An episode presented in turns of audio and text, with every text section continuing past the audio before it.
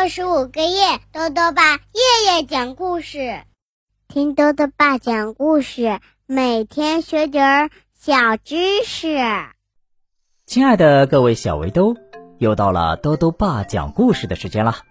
今天呢，豆豆爸要讲的故事是《两个好朋友》，作者呢是法国的艾斯库蝶，周国强翻译，由长江少年儿童出版社出版。普鲁住在蓝色窗帘的绿色房车里，安迪住在绿色窗帘的蓝色楼房里，但是他们的妈妈不许他们在一起玩，这是为什么呢？一起来听故事吧。两个好朋友，上集。普鲁的妈妈住在绿色的房车里。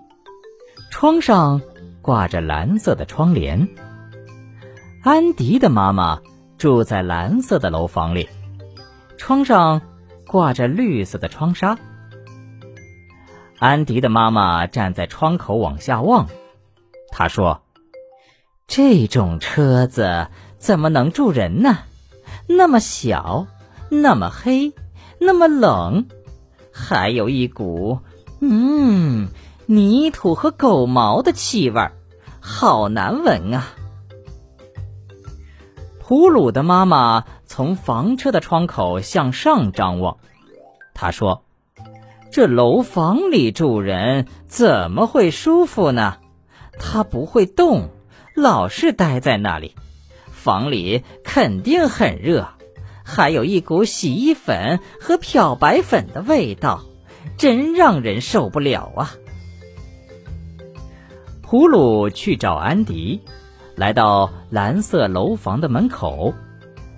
安迪的妈妈问他：“你是谁呀？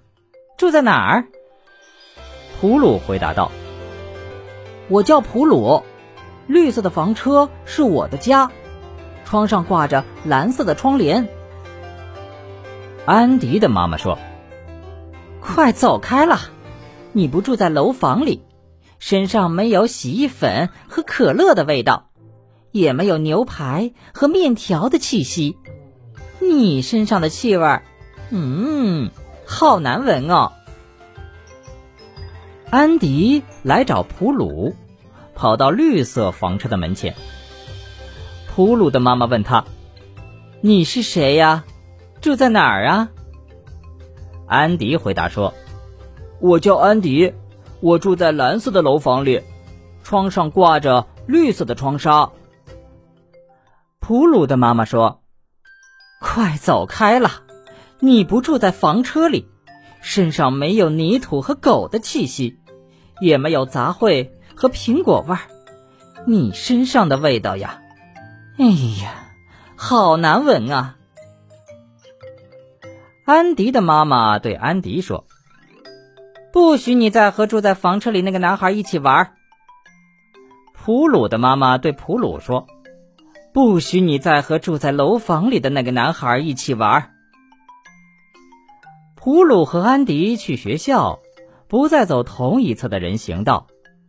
操场上，他们不在一起玩。他们俩呀，都很听妈妈的话。晚上，安迪告诉妈妈。我没有和普鲁一起玩。普鲁也对他的妈妈说：“我没有和安迪一起玩。”两个人的妈妈都说：“很好，他们和我们不是一种人。”有一天，全校出去郊游，孩子们来到小河边，在牧场上采野花。牧场上。有个小木棚，红色的棚顶，红色的墙，红色的门，红色的百叶窗。突然，下起雨来了，哗啦啦，哗啦啦，雨下的好大好大呀，下了好久好久。孩子们为了躲雨，全都跑到了大树底下。安迪和普鲁却躲在了红色木棚的屋檐下，可雨还是飘落到了他们的身上。他们一起靠在门上，门吱呀一声自己开了，他们摔倒在了小木棚的红色地板上，那里有红色的墙、红色的椅子、红色的床，还有一张黄色的桌子，桌子中间放着一束美丽的鲜花。普鲁和安迪各自在一个角落里坐下，他俩你望着我，我望着你，一声不吭，也不玩耍。他们什么都不做，甚至都没听到雨已经停了，也没听到别的孩子都已回家，甚至都没发现夜晚已经降临。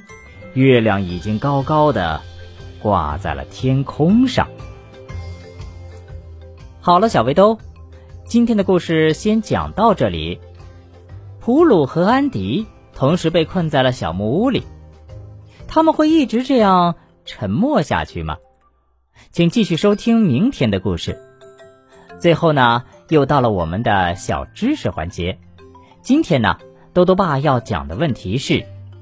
飞机什么时候最容易发生事故？飞机飞行的时候啊，有起飞、降落和巡航三个阶段。那么，在哪个阶段是最容易发生事故的呢？豆豆爸告诉你呀，根据飞行事故分析，起飞阶段的事故发生率是百分之三十五，降落阶段的事故发生率是百分之五十九。而巡航阶段的事故发生率只有百分之六，因此啊，飞机降落阶段是最容易发生事故的阶段。豆豆爸还想问问小围兜，你的好朋友是谁呢？你是怎么认识他的呢？如果想要告诉豆豆爸，就到微信里来留言吧，要记得兜兜爸的公众号哦，查询“兜兜爸讲故事”这六个字。就能找到了。好了，我们明天再见。